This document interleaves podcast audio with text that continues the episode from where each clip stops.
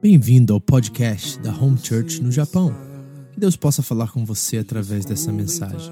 Se você quer mais informações sobre a igreja, entre no site japão.seva.org ou então através da nossa página no Facebook, Seva Japão. Deus abençoe você através desta mensagem, em nome de Jesus. Tua palavra me restaura e me faz crer somente em ti. Né? Vocês estão nos visitando aqui. Nós gostamos de estudar a Bíblia versículo por versículo, capítulo por capítulo. E hoje nós iniciamos um novo capítulo. Mas na verdade não é um novo capítulo, porque o capítulo 7 e 8 estão juntinhos lá, fazem parte do mesmo contexto, da mesma história. Então nós vamos entrar no capítulo 8, nós vamos ler o versículo 1 a 11 hoje. E é uma história fascinante, incrível, bem popular, todo mundo já conhece, tem certeza. E eu quero trazer algumas coisas para vocês que fazem esse texto ter todo o seu propósito, todo o objetivo pelo qual ele foi colocado aqui nesse evangelho. Tem um contexto por detrás disso que talvez você não saiba, que vai é, colocar um holofote, vai, vai florescer ainda mais o texto e trazer aplicações para nós que vão nos ajudar a lidar com as situações do nosso dia, dia após dia. Ok? João capítulo 8, assim que você encontrar, nós vamos ler juntos. Quero que você leia na sua versão, do jeito que está aí na sua Bíblia. Tá? Não se preocupe com quem está do seu lado, o importante é você fazer a leitura bíblica e aí nós vamos começar a entender o que está acontecendo aqui. Acharam aí João 8? De 1 a 11? Ok? Vamos ler juntos? Eu vou contar de três, você lê na sua versão é, e preste atenção no que você está lendo para que você possa é, usufruir de tudo que está no texto. Vamos lá? 3, 2, 1. Jesus, porém, foi para os montes das oliveiras. Se eu pudesse pedir a você uma palavra, só uma, para descrever o que você acabou de ler, qual palavra você escolheria? Não? Amor. Amor. que mais? Misericórdia. Misericórdia, boa. Perdão. que mais? Tem mais alguma coisa que chama a sua atenção? Compaixão. São todas positivas, mas tem algumas negativas também, né? Porque nós vimos um bando de religioso que leu aquela situação de uma forma um pouco diferente. Qual palavra você usaria de forma negativa para descrever? Religioso. Oh. é, é interessante, né? Isso fala até muito do momento que nós estamos vivendo como mundo, como sociedade, como seres humanos. Essa, esse exemplo, que na verdade não estava no script, demonstra como nós estamos o tempo todo recebendo informação. E a maioria da informação que nós recebemos é de fato negativa. É de caráter negativo, pejorativo, na é verdade. E essas palavras fazem muito sentido, o que está sendo estudado, escrito pelo evangelista chamado João, um apóstolo, discípulo muito íntimo de Jesus. Mas se eu dissesse a vocês que todo o contexto dessa passagem tem a ver com água, você acreditaria? Que tudo que você leu está dentro de um contexto de água. Pastor, você viu água nesse texto? Não li uma coisa que tinha a ver com água. Eu vou te mostrar isso hoje. E eu tenho certeza que você tem uma curiosidade também, que talvez está com você há muitos anos, que eu tinha também há muito tempo, e quando eu fui estudar esse texto eu descobri. Que é a pergunta: o que Jesus estava escrevendo na terra? Todo mundo quer saber isso, né? Todo mundo tem uma tese sobre isso, né? Mas. E eu fui procurar isso, fui estudar os estudiosos cristãos, os comentaristas. E alguns deles tinham alguma percepção disso, mas ninguém foi tão profundo quanto os judeus. E quando eu comecei a estudar os rabinos daquela época, estudar o contexto dessa passagem, um desses estudiosos rabinos me revelou exatamente o que Jesus estava escrevendo na terra. Eu achei tão extraordinário isso, tão bonita essa passagem. Essa passagem tomou uma nova proporção para mim, uma intenção tão maior e tão profunda que eu quero estudá-la com vocês hoje. E o contexto é sobre água. Onde nós estamos aqui nessa passagem? O capítulo 7, olha lá no versículo 2 rapidamente. Vai nos revelar exatamente o contexto de toda essa história. No versículo 2 do capítulo 7 de João, diz assim o texto: e depois disto, Jesus andava pela Galiléia e já não queria andar pela Judéia, pois os judeus procuravam o quê? Matá-lo. E estava próximo o quê? A festa dos judeus dos tabernáculos.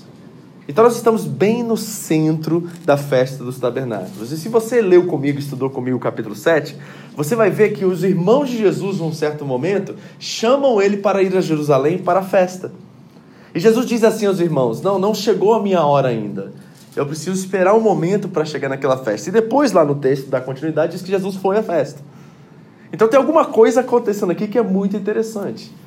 E eu quero que você lembre-se de dois detalhes no que você acabou de ler. Primeiro, Jesus escreveu sobre a terra e não escreveu só uma vez, escreveu duas vezes. E segunda coisa é que quando Jesus começa a escrever pela terra, eh, escrever na terra, as pessoas que primeiro saem de cena eram os mais velhos. Não se esqueça desse detalhe, porque ele é fundamental naquilo que nós vamos aprender hoje. Então, Jesus escreveu duas vezes sobre a terra, e os mais velhos foram os primeiros a sair daquele momento. Isso é importante, ok? Então nós estamos bem no centro da festa dos tabernáculos. E o que é a festa dos tabernáculos? A festa dos tabernáculos é uma celebração simbólica de um momento que aconteceu na história do povo de Israel.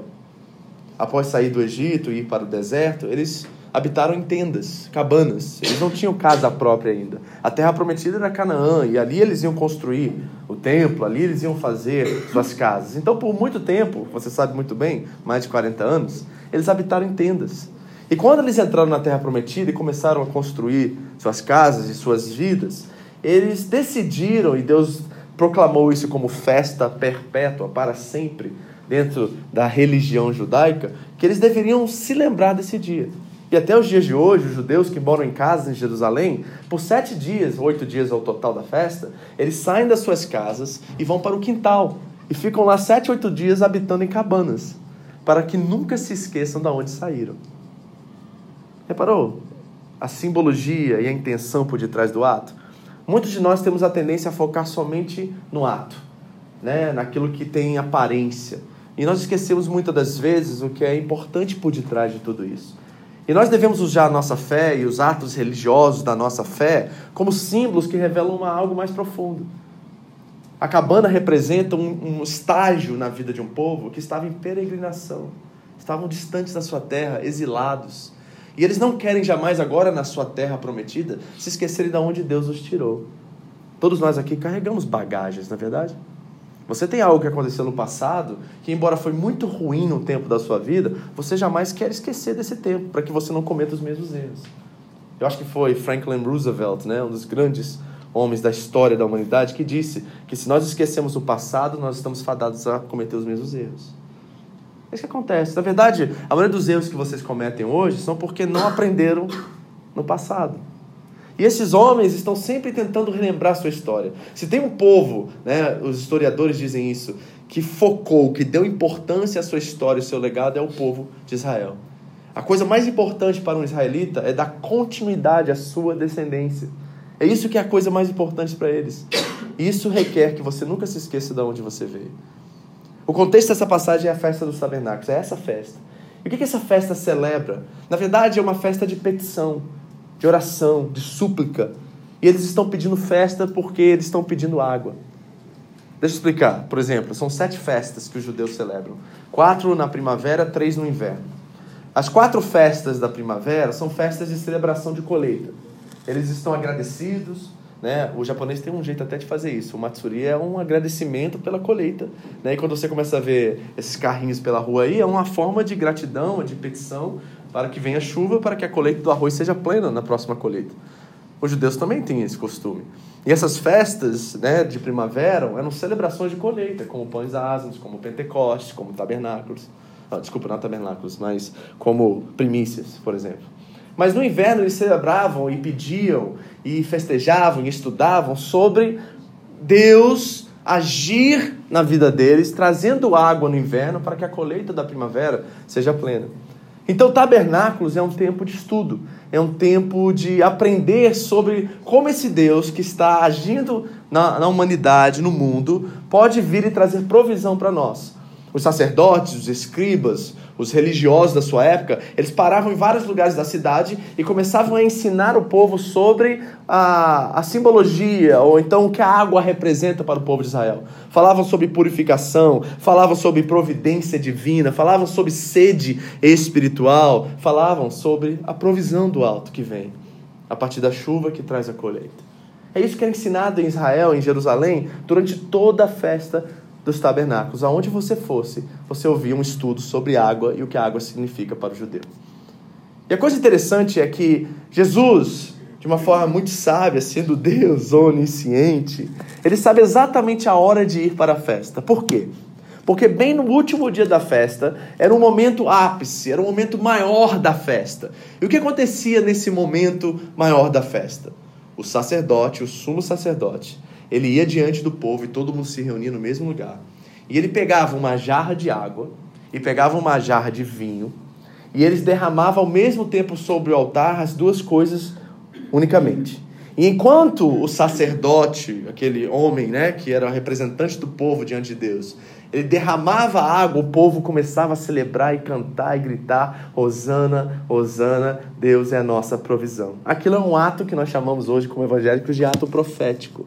Era uma representação da abundância da chuva que viria sobre, o, sobre a primavera, sobre o inverno para trazer a colheita da primavera. E é exatamente momentos antes desse ato acontecer durante a festa dos tabernáculos é que no capítulo 7 de João, nós descobrimos que Jesus, no meio da festa, ele espera exatamente esse momento para chegar na festa. Ele se levanta, e o texto diz lá em João, capítulo 7, versículo 37, que em voz alta, repare isso, Jesus subiu num lugar mais alto para ficar acima da multidão, para que todos possam ouvi-lo. E Jesus diz assim: Aquele que tem sede, venha e beba da água que eu tenho para te dar. Imagine essa situação. O povo está celebrando, gente, há oito dias. E sabe de uma coisa que o judeu gosta? É beber vinho. Então o povo está no porre, entendeu? Está todo mundo assim alegrinho. Está todo mundo muito feliz. E uma das razões pelo qual o, ver, o capítulo 8, versículos 1 a 11 acontece é porque alguém ficou feliz demais. E alguém ficou feliz demais e entrou na tenda errada. E foi pego em flagrante entrando na, terra errada, na, na tenda errada com a pessoa errada e por isso ela foi colocada diante de Jesus.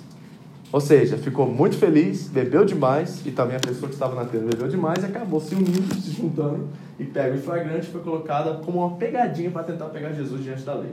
Isso está acontecendo aqui no contexto, dentro dessa festa. E aí Jesus, no meio, antes do sacerdote se levantar e fazer o ato que todo mundo esperava, todo mundo estava aguardando a festa toda, Jesus se levanta e diz, mais ou menos assim, nas minhas palavras, essa água que ele vai mostrar para vocês é genérica, eu tenho água verdadeira. Esse ato que ele vai fazer, na verdade, embora bonito e represente algo maior, a água que ele está derramando e o vinho que ele está derramando sobre o altar sou eu.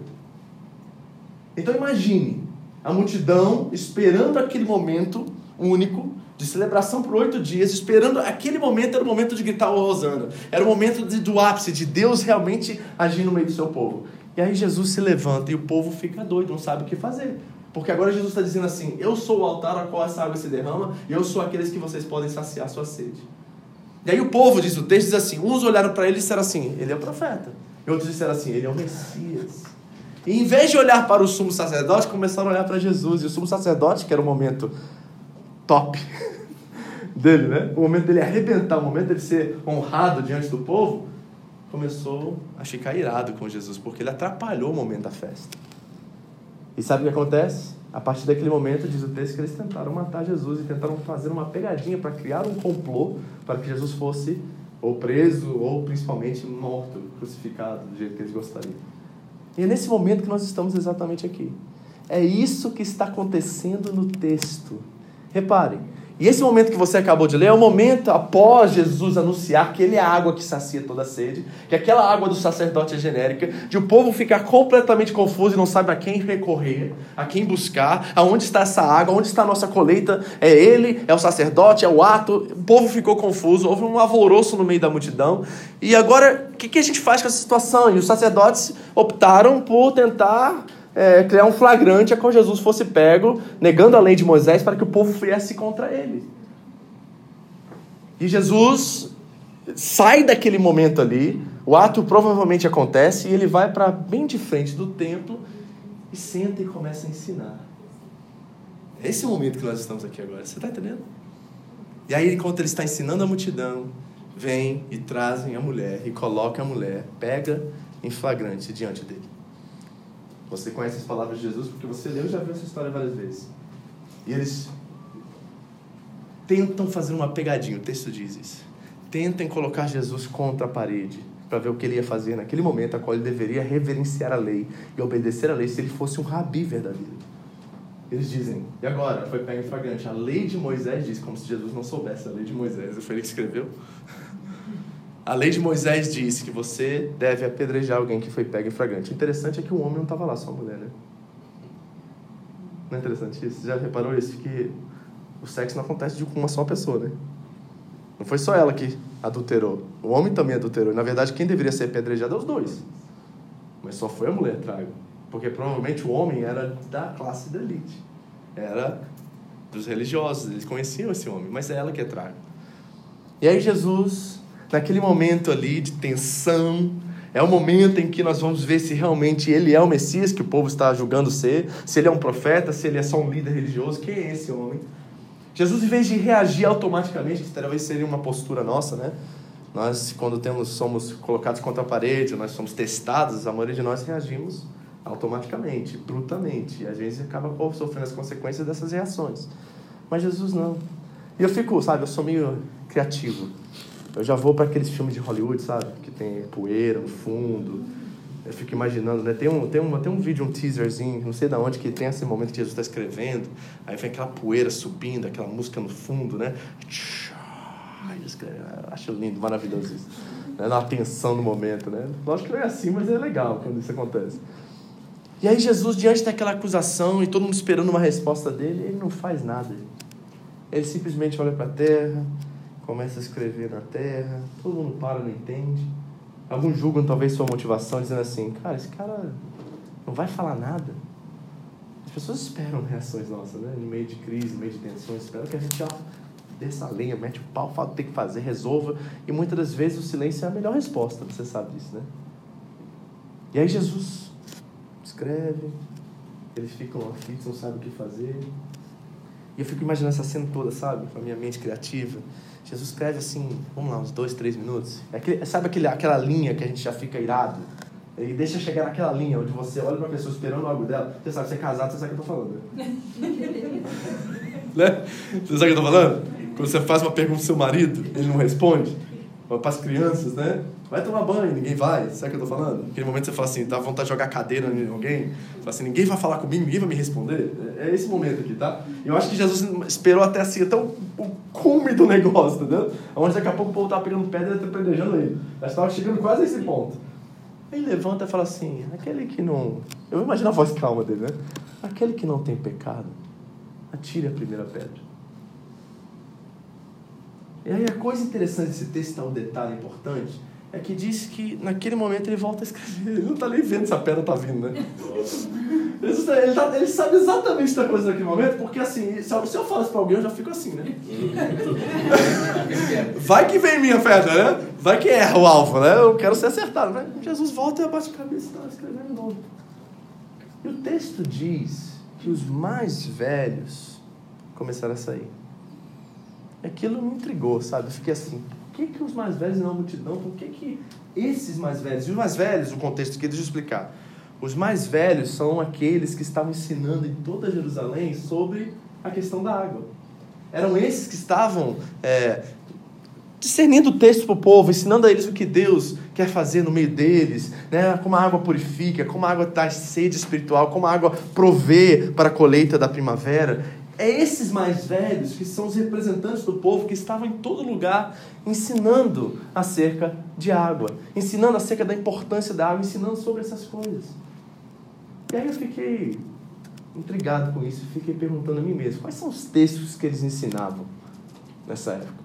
E aí um dos textos, lógico, favoritos desse povo era Ezequiel. Todo mundo conhece essa passagem porque tem música pra caramba sobre isso. Né? Nas águas que sobe até o joelho, que sobe até a cintura e vai subindo. Era um dos textos que eles ensinavam. Mas tinha um texto específico que eles ensinavam, que era um dos mais importantes, que eu quero olhar com você. E esse texto vai revelar para a gente exatamente o que Jesus estava fazendo ao escrever sobre a areia e agindo com uma pregação. Aqui o que Jesus está fazendo com aquela escrita, gente, não era simplesmente é, criando espaço entre o tempo de agir. Não era ele dando um tempo para acalmar a situação, não é nada disso. É um sermão dramático.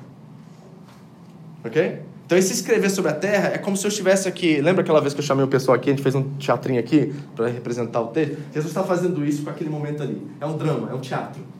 Ele está, é, de forma visual, lendo essa passagem. Vamos ler? Tá, você está curioso para saber? Eu também estou. Está lá em Jeremias. Abra comigo, 17, versículo 3. Esse era um dos textos principais durante a festa dos tabernáculos que era ensinado por esses mais velhos. Jeremias capítulo 17, versículo 13. Veja o sermão dramático de Jesus aqui, em, a cores e ao vivo. Jeremias capítulo 17, versículo 13. Acharam? Acompanhe a leitura comigo. Diz assim a palavra de Deus. Ó Senhor, esperança de Israel Todos aqueles que te deixam serão envergonhados, e os que se apartam de mim serão escritos sobre a terra. Porque abandonam o Senhor, a fonte de águas vivas. Todos aqueles que te deixam serão envergonhados, e os que se apartam de mim, diz o Senhor, serão escritos sobre a terra. O que, que Jesus estava escrevendo na terra? Dentro desse contexto e dentro do que nós acabamos de entender, eu creio agora, ao ler Jeremias, um dos textos mais ensinados durante aquela festa e aquele contexto, é que provavelmente por ser Deus e onisciente, Jesus estava escrevendo o nome de cada um daqueles homens na terra, porque abandonaram o Deus vivo.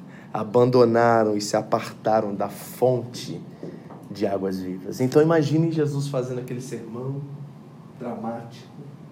E na mente daqueles mais velhos começa a entrar o Espírito Santo a falar às suas consciências e dizendo assim: Por que vocês não vivem o que pregam? Por que vocês não vivem o que pregam?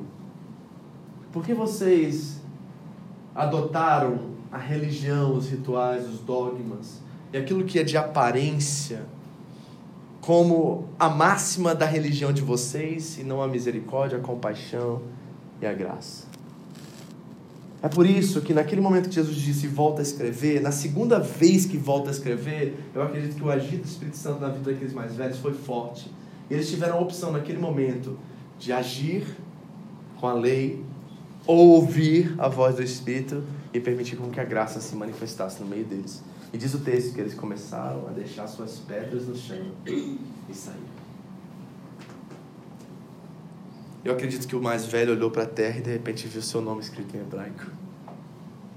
E naquela hora, Jeremias 17, que ele tinha ensinado naquele dia anterior, bateu na consciência dele e disse assim: Meu Deus, o que eu estou fazendo?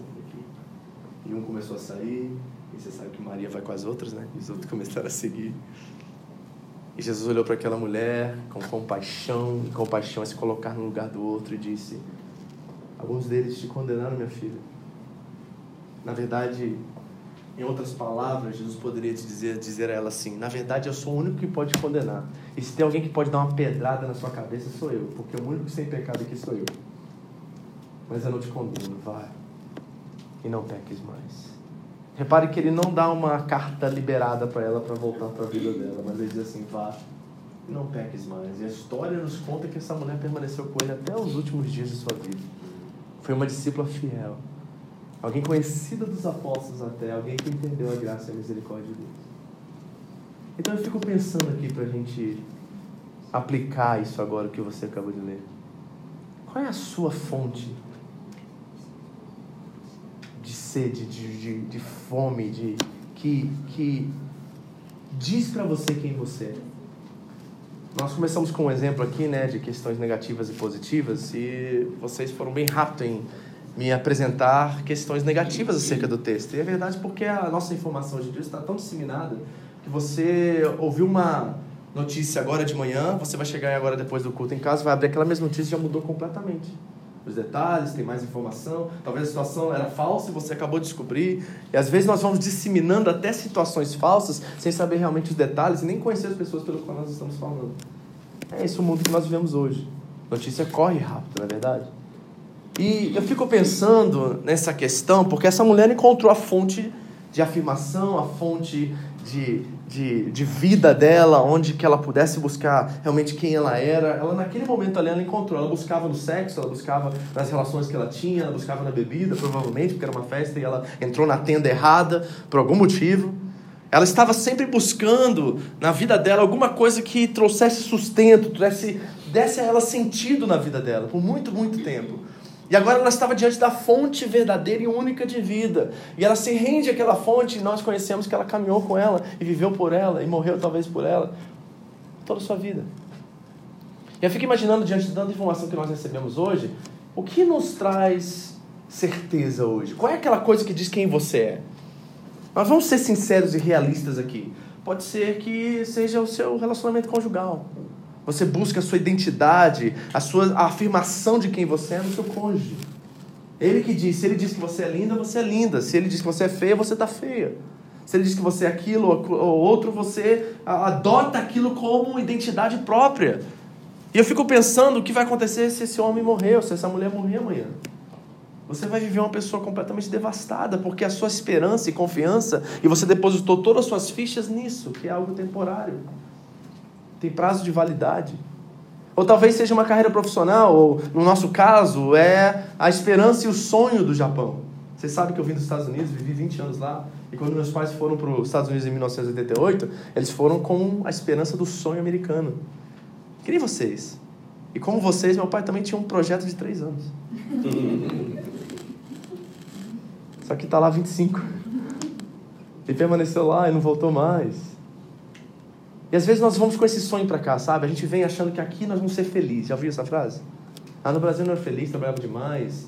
Questão de segurança, política, o Brasil tá ruim, não sei o quê. A gente vem aqui com uma esperança e a gente deposita a esperança na nação.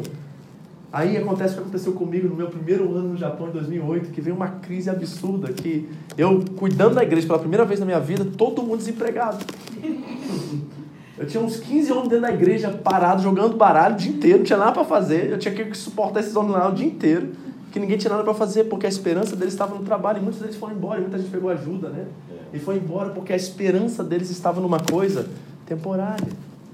Não sacia sede. Muitas mães têm isso nos filhos, né? Ah, o meu filho é minha joia, meu filho é tipo quase um objeto de porcelana que você carrega com tanto cuidado. E você que não é pai, não é mãe ainda, cuidado com isso. Que às vezes nós fazemos nossos filhos ídolos também. E a gente deposita todas essas fichas nessa criança. E essa criança, ela é arrumadinha, bonitinha, cheirosinha, mas ela vai crescendo. E ela vai se tornando adulta, ela vai se tomando juízo. E com 16 anos ela se torna adolescente, se torna jovem. E aí começa a querer viver uma vida contrária dos nossos valores e princípios. Isso acontece com todo mundo. E aquela coisinha bonitinha, né? Eu gosto do Senhor dos Anéis, por exemplo, né? Que tem o, o nosso amiguinho feinho lá que fala precious né? Em inglês é precious, não sei como é que é em português, é preciosa, né? É preciosa? É, preciosa. E a gente vai tratando nossos filhos assim, preciosa, mas chega uma hora que quebra. Então, a gente ouve aquela frase que todo jovem fala pro pai, né? Te odeio. Isso aqui tá a boca pra fora, a gente sabe disso. Mas todo jovem passa por um período como esse. E aquela coisa bonitinha que a gente estava sustentando, tentando manter, daqui a pouco não está perto de nós mais. E aí nossa identidade estava nisso. E a gente acaba se perdendo, se tornando frustrado, decepcionado, chateado com a vida e a vida não faz mais sentido. O que eu quero dizer para vocês é o seguinte: onde está a fonte de afirmação de identidade sua? E se estiver em qualquer coisa que tem prazo de validade, você vai morrer devastado, decepcionado, frustrado com a vida e com as pessoas. Talvez essa mulher chegue a Jesus exatamente nesse estágio. E na hora que ela encontra com ele e descobre quem ele é, que ele é a verdadeira fonte de água, que pode suprir ela por toda a vida e a água que ele quer dar para ela nunca deixará ela com mais sede, ela abraça isso, ela agarra nisso. E ela experimenta viver com ele e muda completamente a sua história. Eu fico imaginando se Jesus estivesse escrevendo na terra hoje aqui conosco, aqui nesse lugar. Nossos nomes estariam nessa lista? Ou nós seríamos um daqueles que optássemos pela misericórdia, graça, compaixão e o nosso senso de identidade, de vida estivesse nele? Eu quero dizer uma coisa para vocês, categoricamente, sem medo de errar, que se você depositar suas fichas, sua confiança, sua segurança em qualquer coisa que não seja Deus, você vai viver decepcionado. Que a nossa vida financeira é assim, né? Uma hora tá bom pra caramba, a gente tá feliz, tá, tá saindo, tá curtindo, tá comprando. Aí daqui a pouco vem uma crise, tá lá embaixo de novo. Casamento, às vezes tá joia, feliz, nós estamos bem pra caramba, curtindo. Aí é só começar a conversar que o negócio não fica tão bem, a gente começa a descobrir a falha um do outro. Aí daqui a pouco a gente já está buscando sentido no outro, aí está sugando um ao outro, e a gente está desesperado porque a gente não consegue ser feliz, porque a gente quer ser feliz, não quer fazer o outro feliz, aí começa toda a crise, aí daqui a pouco a gente está decepcionado com isso também, aí é o Japão, aí é os filhos, aí é saúde, tantas coisas variáveis que não tem poder de nos sustentar na vida e nós continuamos a depositar nossa confiança nisso. Qual é a tomada que você está plugado hoje? É os amigos, sabe? O que os meus amigos pensam a meu respeito é o que eu sou. Ah, coitado. Você tá ferrado. Porque hoje você é legal porque você dá carona, você é amigo.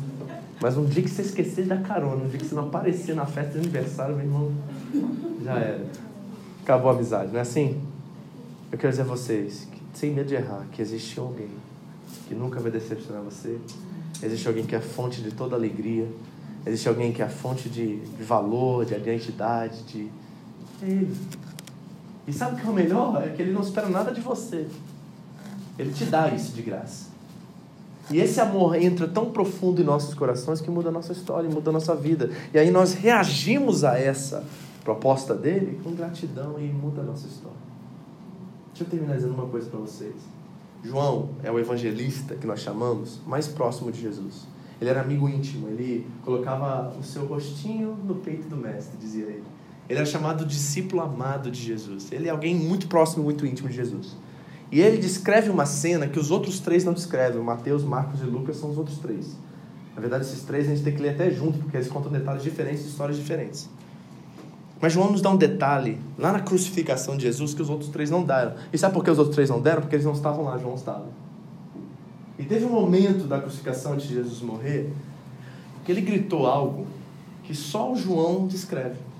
O João, amigo íntimo, ele percebeu, ele ouviu, ele entendeu naquele momento. E sabe o que Jesus disse em um certo momento na cruz, que nenhum outro evangelista detalhou? Ele disse assim: Tenho sede. Vai olhar nos outros, não está lá. Só João percebeu isso. Ele disse lá da cruz: Tenho sede. Agora pensa comigo em tudo que você ouviu aqui hoje, tudo que você tem lido. Ele diz para a mulher samaritana, no capítulo 4 de João, que a água que ele tem, que é ele mesmo, né? Não é interessante isso? Que tudo que Jesus oferece, ele é. Ele é o pão da vida.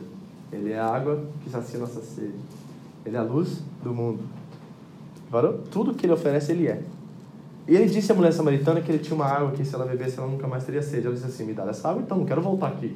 Minha reputação está ruim, eu não quero sair da cidade, quero ficar em casa, escondidinho no meu canto lá.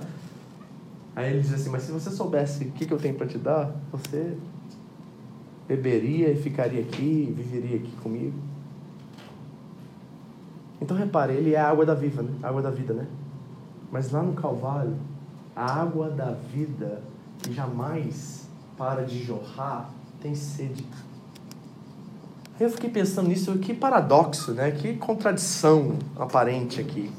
A água da vida que jorra para a vida eterna tem sede.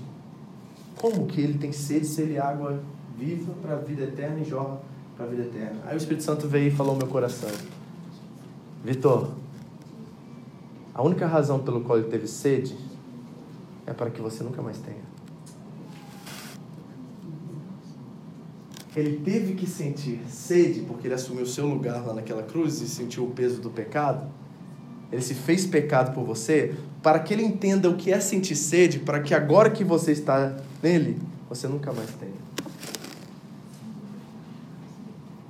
Ele teve que se esvaziar de si mesmo e ser um de nós, para que nós podemos agora nos identificar com ele e entender que qualquer outra fonte é ilegítima mas a fonte verdadeira é Ele. E se você plugar nessa fonte, e se você entender o que Ele tem para te oferecer, que é vida eterna e vida abundante, seu casamento muda, sua vida financeira muda, sua vida emocional muda, seu centro de busca de identidade muda, sua afirmação como pessoa muda, porque você vai ser aquilo que Ele diz que você é, e não mais do que os outros dizem a seu respeito. Você não vai mais depender da sua esposa para buscar tudo aquilo que você quer para você. Você vai correr para ele que tem tudo que você precisa. E aí nós começamos a viver de forma altruísta, sabe? Dada. Não é mais sobre mim, é sobre ele. E aí quando o casamento, uma esposa, um marido diz isso, não é mais sobre nós, é sobre ele, aí a gente descobre a verdadeira fonte. E quando, e sabe de uma coisa? Eu sempre digo para André, e André diz para mim, eu não sou a pessoa mais importante da vida do pastor André. E ela não é a pessoa mais importante da minha vida.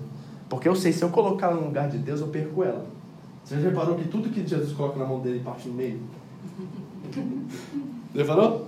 Bota uma coisa na mão de Jesus, ele quebra no meio e dá. Então você quer ser uma de Jesus, bota ele na mão de Jesus, então. Jesus parte no meio. e vai dar. Então eu não sou a pessoa mais importante, porque se eu buscar na Andréia a minha felicidade, eu vou viver decepcionado. Ela não tem capacidade de sustentar. Ela me dá alegria, ela é uma esposa excelente, uma mãe de primeira. Eu vejo muitas qualidades nela, mas também tem muitos defeitos. E se eu buscar nela uma coisa que ela não pode me dar, eu vou viver decepcionado no meu casamento. Então eu decido buscar nele. Então quando o André não me supre em algo, eu vou para ele. E ele me supre todas as vezes. Ele sabe exatamente o que falar comigo, ele sabe a hora de falar, ele sabe o jeito de falar, ele sabe escrever na terra também.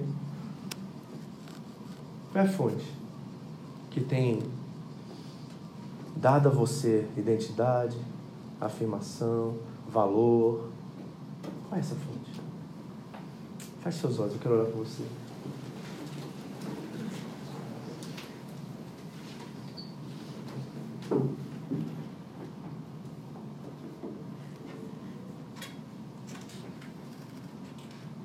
Deixa o Espírito manifestar-se aqui.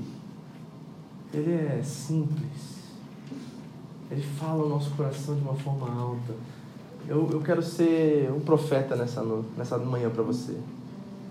Há pessoas aqui hoje que têm dependido de tantas outras coisas menos de Deus. Você tem até o clichê evangélico. Você fala bonito. Não, Deus é meu tudo e tudo. Mas você sabe que na real não é. Então vamos cair na real aqui hoje. Vamos ser como aqueles mais velhos, talvez naquele momento ali de deixar as pedras e sair, mas não vamos sair para fora, não, vamos sair para dentro, vamos sair para Jesus. Vamos ao encontro de Jesus e falar assim: Senhor, eu deixei minhas pedras, mas aqui está a minha vida. Eu entendi que eu tenho buscado em tantos outros lugares prazer, afirmação, minha identidade. Eu tenho ouvido pessoas falar a meu respeito e dizendo quem eu sou. Só tu podes me dizer porque tu me criastes.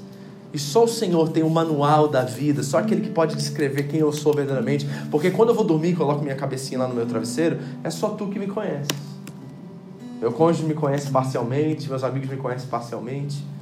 Só tu verdadeiramente consegue ler meu coração e saber quem eu sou.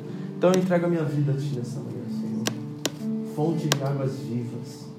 E eu não quero ser como aqueles que abandonaram a tua presença eu quero te buscar hoje, Deus. Eu sei que tem situações na minha vida que precisam de ajuste. Há casamentos aqui nessa manhã que precisam de ajuste, a vida financeira que precisa de ajuste, a vida emocional que precisa ser mais estável. Eu sei que tem todo mundo aqui está no momento. Todo mundo aqui está vivendo alguma coisa que está vazio, está precisando de Jesus. Deixa eu dizer uma coisa para vocês. Não é mais zangueô, não é um outro casamento, não é uma, sei lá, o que você pode colocar, não é um psicólogo. O que você precisa é da fonte de águas vivas, o que você precisa de Jesus. Só Ele, meus queridos. Nenhum hobby vai te dar isso, nenhum trabalho a mais, nenhuma casa no Brasil, nenhum projeto ambicioso financeiro irá te trazer a realização que você precisa. Só Jesus. Isso não é clichê, isso é verdade. Ele disse: Vende a mim, vós que estáis cansados e sobrecarregados, eu vos darei alívio. Eu vos darei alívio. Eu sinto fortemente que há pessoas sobrecarregadas aqui em algumas áreas da vida. E a razão pelo qual você está sobrecarregado é que você tem carregado seu próprio peso. Diz assim: trocai comigo, ele diz para você hoje. Lá em Mateus 11, 21. Deixa eu pegar o seu fardo e eu te dou o meu. Então eu quero que você seja hoje ousado. E seja o que for que está te causando peso hoje, entrega aí. Diz assim, Senhor Jesus, não estou aguentando carregar esse peso, não é difícil. Mas eu quero te entregar, porque eu sei que o seu fardo é leve, o meu não, o meu é pesado. Mas primeiramente você precisa tomar uma decisão aqui nessa manhã de fazer dele a sua fonte de vida. Porque se for o trabalho, se for a família, se for os filhos, se for o Brasil, se for qualquer outra coisa, uma hora, em algum momento da sua vida, essas coisas temporárias, efêmeras, irão te decepcionar. E você vai ficar devastado, sem aonde correr. Venha para a fonte de águas vivas. Venha para o Rei da Glória. Venha para o Criador dos céus e da terra. Coloque seu casamento, coloque suas finanças, coloque seu emocional, coloque sua vida nele. E descubra o que é viver, meu irmão. Não é fácil. Mas é verdadeiro pode nos levar até a morte essa opção. Mas vai lá no final, nós vamos estar com Ele. É verdadeiro. Ele é real e não genérico. Pai, em nome de Jesus. Fonte de águas vivas. Nós não vamos te abandonar, Senhor. Nós não vamos nos apartar de Ti. Nós não vamos ser envergonhados. Nós vamos crer, Deus, pela fé, Senhor, que o Senhor é capaz de mudar todo o relatório negativo toda a situação que estamos passando agora, nós acreditamos, se confiarmos em Ti, o Senhor é capaz de fazer não, reviravolta em cada uma dessas situações. Isso começa com a morte do nosso eu, Deus, e uma entrega completa de coração a Ti. Senhor, toma conta agora das nossas vidas. Assume o controle das nossas emoções, das nossas decisões. Senhor, o nosso coração o centro desse lugar. Então eu te peço, Deus, que nosso coração seja hoje entregue a Ti águas vivas, fonte de águas vivas, águas que jamais teremos sede. Liberta-nos de nós mesmos. Ensina-nos, Senhor.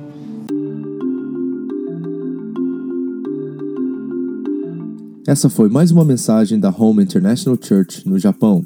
Para mais informações sobre a igreja, entre no site japão.seva.org ou na nossa página no Facebook, Seva Japão, ou através do iTunes Podcast Seva Japão mensagens. Deus abençoe você e a sua família, em nome de Jesus.